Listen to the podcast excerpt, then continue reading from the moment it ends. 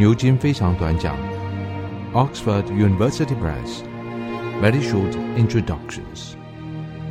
Hello，大家好，我是朱家安。在开始之前，我想问一下现场的朋友们，我们每个人对自由主义的理解可能都不一样，如同刚刚俊宇所说。但是如果只用直觉来判断，依照你目前对自由主义形象的理解，你是否会认为自己是一个自由主义者？来想十秒钟。我算自由主义者吗？照我对自由主义的理解，或者我喜欢自由主义吗？觉得答案是肯定的，举手。觉得自己算是的，觉得不算是，甚至觉得我不喜欢自由主义的，举手。好，很好，非常好。我希望今天所有的同学们哦，你凭着自己的直觉跟理解，我们待会分享任何东西，如果大家有问题或是反对意见，你也可以在我们聊天室。今天要来讲这个，自己其实觉得很心虚。因为每次我读政治跟政治哲学书，都会觉得自己对这个议题，我重新发现我不是那么了解。读这一套其实也一样，我自己过去受的是分析哲学的训练。如果你来之前已经读完了这里面的自由主义那一本，你会发现作者对于分析哲学训练出来的政治哲学家，在这一块的表现有诸多抱怨。哦，我跟大家讲一下这战场长什么样子。各位哲学家干嘛的？如果你问哲学家说政治哲学你们在搞什么？政治哲学家会说我们在研究政府最好形态长什么样子。OK，所以如果你是一个政治哲学家，你是一个有独创意见的政治哲学家，这代表什么意思？这代表你心里对于政府的理想形态有一个样貌，你的对手有另外一个样貌。这样讲有点单纯化，因为你对手会有很多，所以现场一大堆理想政府的不一样样貌，有可能在政治哲学界。某个哲学家说：“诶，我也自认为是自由主义者，但是我跟其他自由主义的哲学家对政府理想样貌刻画又不一样。但总之每人有一个。但是像我们的今天的作者弗里登，他不是做政治哲学研究，他做的是意识形态研究。这什么意思？意思是说，他研究的并不是理想上政府样子最好的长什么样子，他研究的是我们现在有个社会，社会上面一堆人。”他们各自喜欢政府是什么样子？我们能不能帮大家分类，找几条准则来刻画出社会底下各种意识形态的分布长得如何？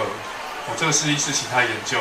身为一个意识形态研究者，作者对哲学家抱怨，大致上说，罗尔斯政治哲学家刻画一个政府理想样貌，德沃金刻画另外一个，然后两个人都说自己是自由主义者。那身为一个研究意识形态的人，他难免觉得。哲学家对自由主义的刻画太过单一，但是你听我刚刚介绍，你会知道这比较像是非战之罪，因为哲学家并不是在告诉我们，实际上社会上面人们想要什么样子的政府，而是站在我的哲学立场上，我有我的价值排序，依照这个价值排序排出来最好的政府可以长什么样子。哲学家想做这种事，而且他想说服你们说，你各位来看一下我的这个政府。比德沃金的更好。啊，罗尔斯会想这样子讲，德沃金会想说相反的话。所以哲学家，你可以说他们在研究的是某种因然的命题，最好政府是什么？而意识形态研究者研究的是某种实然的命题。实际上，战场上关于最好政府的样貌刻画有哪几种？最主要的，他们的关系长什么样子？所以我说，我读这本书，自己又觉得多学了很多东西，也同时觉得我对这个领域要学的还很多哦，因为它让我脱出哲学研究的看事情的方法，我去注意到说，真正落实在社会上面人们看法的意识形态研究长得如何。我虽然说自己是分析哲学训练出身，但是我也不是专门研究政治哲学或是自由主义。如果你各位对于政治议题，比方说有一些研究，那我对自由主义的理解可能真的不见得比你更深。但是我想，我待会就以一个入门者的角度来跟大家谈谈，我从这本书当中学到哪些东西。我想先从一个问题开始。你看，我们这次的左岸套书好几本，社会主义、自由主义，还有民粹、共产，还有多元文化，不同的主义。他们摆在这边，其实是彼此打对台的关系，这很好理解。如果你有一个自由主义社会，代表这不是一个共产主义社会，知道你很难想象两者可以同时为真，打对台。换句话说，如果自由主义代表是某些人对于最理想国家样貌的刻画，那共产主义就是另外一种，而民粹主义，这我不太确定，这有可能是另外一种。这些主义彼此打对台，他们彼此不同意。你可以问，所以他们是对哪一个问题给出不一样的答案？我刚刚把问题刻画成说，理想政府长什么样子？我想跟大家 push 一个更接地气的刻画问题的方式。这个问题叫做人类如何共同生活？这个你不要说是政治哲学家、意识形态研究者，对你对我都是很重要的事情。想一下，你今天日子过得好吗？我在很多演讲问大家这个问题，得到答案都是今天过得不怎么样。对，然后你再问说为何我今天过得不怎么样？你脑中就会浮现几个人的脸的样子。对，我今天过不怎么样，就是这些人。所以人类共同生活很困难啊。我觉得有几个层次可以分开来谈，这些主义他们如何回答这个问题，几个不同层次。第一个，我们谈人类共同生活，哪些人算人类？在现在你会说 Homo sapien 都是人类，但是在一八七零年代，美国南方还蓄黑奴的时候，黑人对他们算人类吗？在女人没有投票权的时候，在希腊雅典只有成年男性公民可以参与政治的时候。还有，在我们现在讨论堕胎权、终止怀孕权的时候，其中一个症结在于，已经存活六个星期的胚胎算不算人类？所以你看，光是谈什么是人类，就有很多不同的看法。如果今天有个法西斯主义，如果你不小心投胎到不对的族群，他可能也不认为你是人类，对吧？所以哪些人算人类是非常重要的哦。现在你可能说，可是。我们现在都觉得 Homo sapien 就是人类的感觉。现在关于谁是人类走到一个终点，如果我们撇开终止怀孕议题不提，好像谁是人类已经没问题了。但是这是真的吗？你如果回到十八世纪，有可能美国那些黑奴的对奴隶主，他也觉得谁是人类很直很直截了当啊，不会再有进展的。那我们现在面临的，就算不管跟我们有同样基因组的那些个体。未来的 AI 机器人，他们有没有可能也需要被当成人类看待，对不对？会是进阶的问题。那到时候的政治哲学，你可以预见，它可能多加了一些科幻的色彩。我们会回过头去检视，适用于人类的规则有哪些，也可以适用于机器人。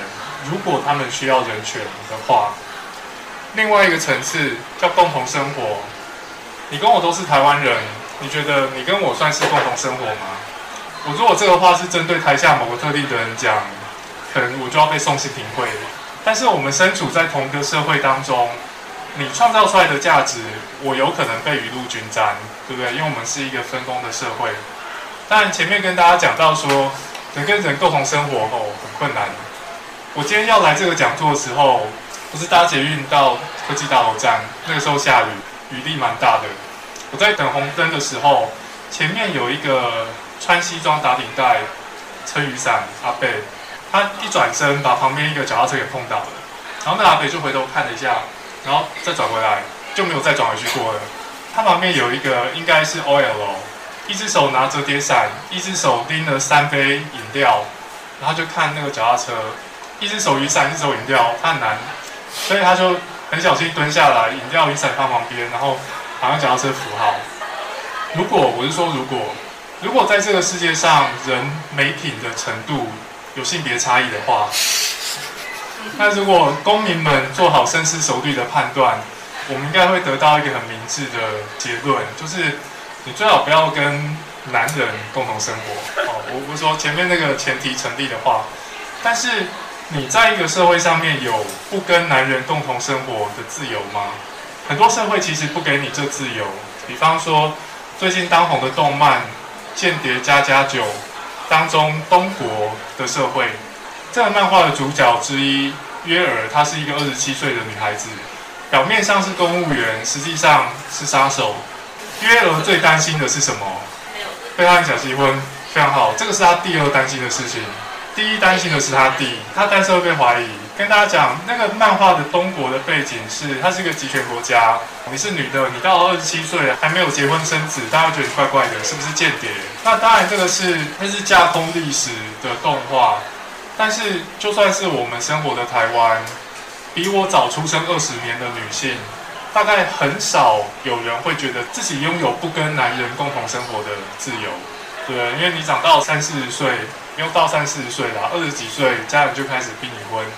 各位，中国有没有一条法律规定适婚年龄的女性就要结婚？依照我们对那漫画情节的理解，答案是 no。台湾有没有一条法律规定适婚年龄女性要结婚？一直都没有。但是一个国家当中的社会，它要拿掉你的某种自由，它不见得靠法律，对？有可能靠社会氛围。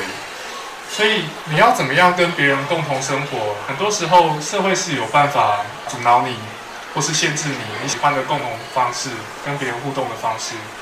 那最后一个自由生活，人类如何共同生活？你可以问说，怎样才算生活？如果对左派跟右派之间的差别有所理解的同学，右派喜欢小政府，喜欢非常非常少的税，非常非常少的税意味着什么？意味着非常非常少的社会福利。如果你失败了，你是 loser，你就吃土靠自己。那你想说，在一个努力没什么用到盛行躺平主义的社会里面，那你非常非常努力，可以换一条羹吃，勉强喂饱自己。但是你觉得自己每天做的是毫无意义的工作，这种叫生活吗？这边你可以问的问题是说，一个理想的政府或是理想的国家，当他发现自己的社会因为非常非常尊重自由市场，所以导致劳工跟资本家讨价还价的 power 低到不可思议的地步，所以每个认真的劳工、制造价值的劳工都生活得非常的凄惨。就是 yes，他们吃得饱；yes，他们穿得暖。但是他们没办法从工作当中找到生命意义。他们没有自己喜欢的消遣。就是这个功能跟跟那个功能其实没差别。对，早上他们做一样的工作，晚上回家他们追一模一样的剧。然后你问他说：“你平常嗜好是什么？”两人都说：“我我嗜好是睡觉。”我无意诋毁嗜好是睡觉的人，但是你应该分得出来，我的嗜好是睡觉，这是因为。社会给我很多余裕去选其其他事情，但我就对睡觉一见如故。还是说我嗜好是睡觉，是因为我没得选？我每天加班，因为我的工作环境很糟，我回家累趴了，我只能睡觉，顶多追个三十分钟的剧。所以，怎样算人类共同是什么意思？以及一个好的生活长得什么样子？你可以想象，非常尊重自由市场的国家，他大概不会觉得自己需要对那些。因为工作环境很差，所以没有办法培养兴趣的人们做些什么？因为他们对生活的理解跟我不一样，至少跟我不同。那你可以想说，如果你是国家的主事者，然后你发现你的劳工过得很糟，他们是勉勉强活着，勉强维持健康，但是没有个人生活。如果你想说，我靠，我的人民过这种日子太糟了吧？然后你开始诊断，说他们的生活少了什么？少了嗜好吗？还是少了余裕？当你做这个事情的时候，代表什么？代表你认为一个好的生活需要嗜好，需要余裕，对不对？需要某些意义。从这一刻开始，你对生活的理解变得跟另外一个主义的人不太一样。所以大致上，你可以从什么是人类，怎样算共同，跟好生活长得如何，来区分各式各样的主义。这套方法不见得可以区分出主义所有重要差别，这个是我用来理解各种主义之间差别的框架，但我自己觉得受用，也推荐给各位。以上单元由数位传声制作。